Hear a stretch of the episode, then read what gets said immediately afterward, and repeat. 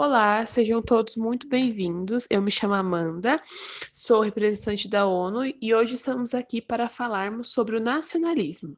Foi realizado um sorteio para a separação dos grupos e nesse grupo ficou a Alemanha, Brasil e Itália. Gostaria que os representantes de cada país dessem olá para iniciarmos a discussão, seguindo em ordem alfabética. Um olá a todos presentes. Sou a representante da Alemanha e me chamo Mary. Olá, me chamo Francisco e sou representante do Brasil. Olá, sou representante da Itália e me chamo Ana. Muito obrigada pela apresentação de todos. Agora vamos iniciar a discussão com a seguinte pergunta: Como o nacionalismo contribuiu para cada um de seus países? Passa a palavra agora para Mary.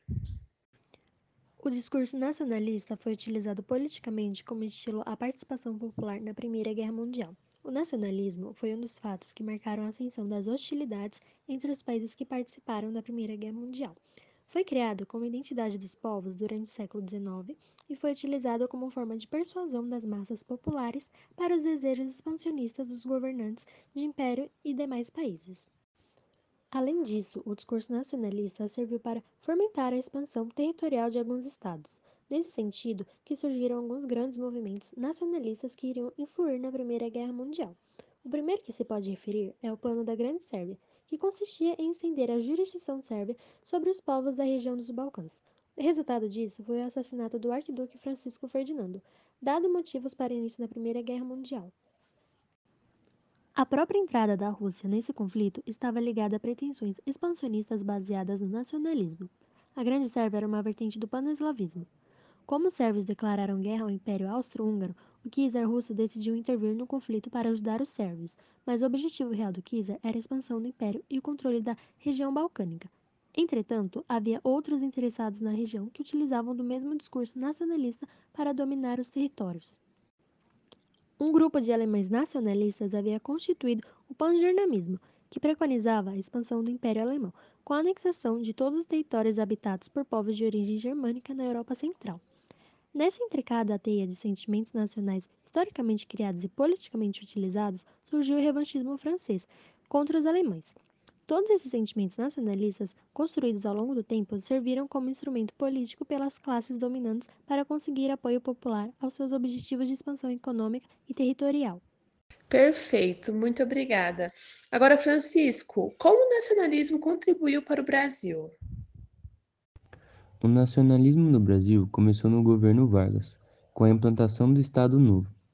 Essa forma de governo tinha como principais características o anticomunismo, o autoritarismo e o nacionalismo. O movimento foi usado por Vargas para justificar certas atitudes políticas vividas no país. Assim, o presidente incentivou o nacionalismo de diversas maneiras, com a implementação de políticas populistas por meio da extrema valorização do território brasileiro e através da utilização de propagandas. O presidente chegou a fechar o país diante das importações, sob a justificativa de desenvolvimento próprio da economia. Assim, ele criou grandes empresas estatais, como a Vale do Rio Doce, a Companhia Siderúrgica Nacional e a Petrobras. Durante a ditadura militar no Brasil, Algumas campanhas nacionalistas e exageradas foram divulgadas como slogans do tipo: Ninguém segura este país, Brasil ame ou deixe-o, a fim de conquistar a simpatia do público.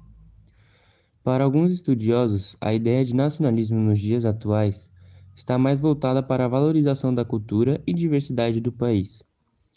Embora algumas pessoas apenas consigam demonstrar o amor pela nação no auge de grandes competições esportivas, a exemplo da Copa do Mundo e Olimpíadas, mas ao contrário de outros países, o povo brasileiro nunca precisou se unir para enfrentar uma ameaça externa, nem mesmo na conquista da independência do Brasil, em que apenas um pequeno grupo lutou. Certo. Por fim, Ana, pode me dizer como o nacionalismo contribuiu para a Itália? Eu vou citar dois acontecimentos que o nacionalismo estava presente na Itália. Primeiro, sobre a unificação italiana. A Península Itálica era uma região dividida em várias unidades políticas independentes entre si. Com as decisões do Congresso de Viena, passou a ser dominada por austríacos e franceses. O desenvolvimento industrial levou ao crescimento das cidades e à intensificação do comércio. Para dar continuidade ao processo de crescimento e expansão de suas atividades no exterior, a burguesia local desejava a unificação de toda a região.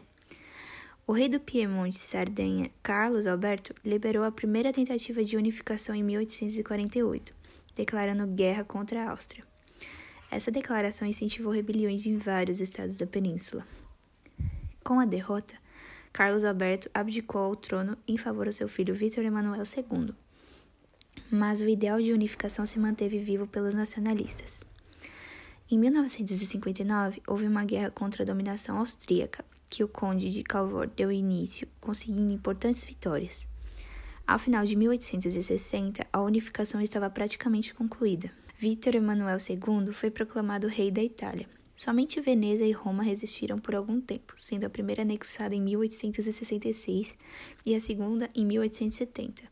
E sobre o fascismo, ele é um movimento político que defende a prevalência, isso é, a superioridade dos conceitos de nação, Estado e raça sobre os valores individuais.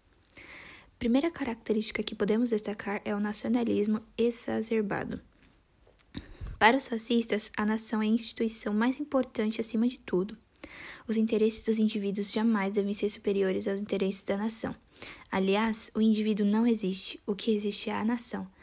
Mas não é qualquer nacionalismo que estamos falando, é um nacionalismo exagerado e inconsequente, tanto que ele será levado às últimas consequências a Segunda Guerra Mundial.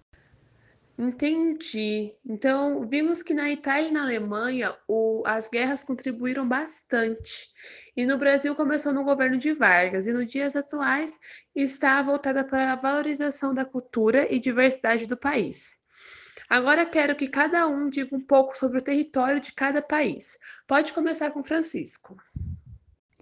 O território brasileiro possui como característica principal a sua grande extensão, o que o faz ser considerado como um país de dimensões continentais, ou seja, apresenta uma área equivalente à de um continente, detendo 8.514.876 km de extensão. Assim sendo, o Brasil o quinto maior país existente, ficando atrás de Rússia, Canadá, China e Estados Unidos. Sua área é tão grande que, a título de comparação, é pouco menor que a Europa, que possui cerca de 10,5 milhões de quilômetros quadrados.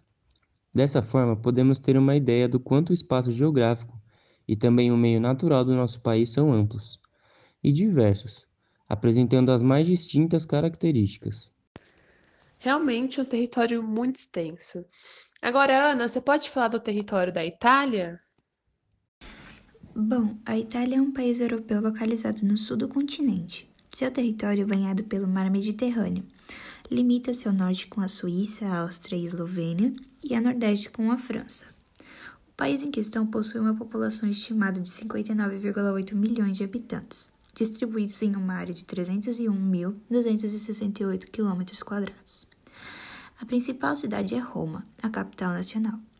O povo italiano surgiu a partir da mistura de diversos povos, como os latinos, sabinos, úmbrios, sanitas, oscanos, esturcos, gregos, celtas, além de germânicos, sarracenos e normandos.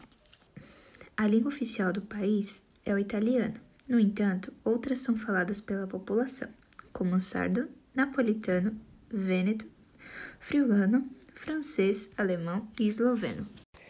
Super interessante a mistura de diversos povos e a quantidade de línguas.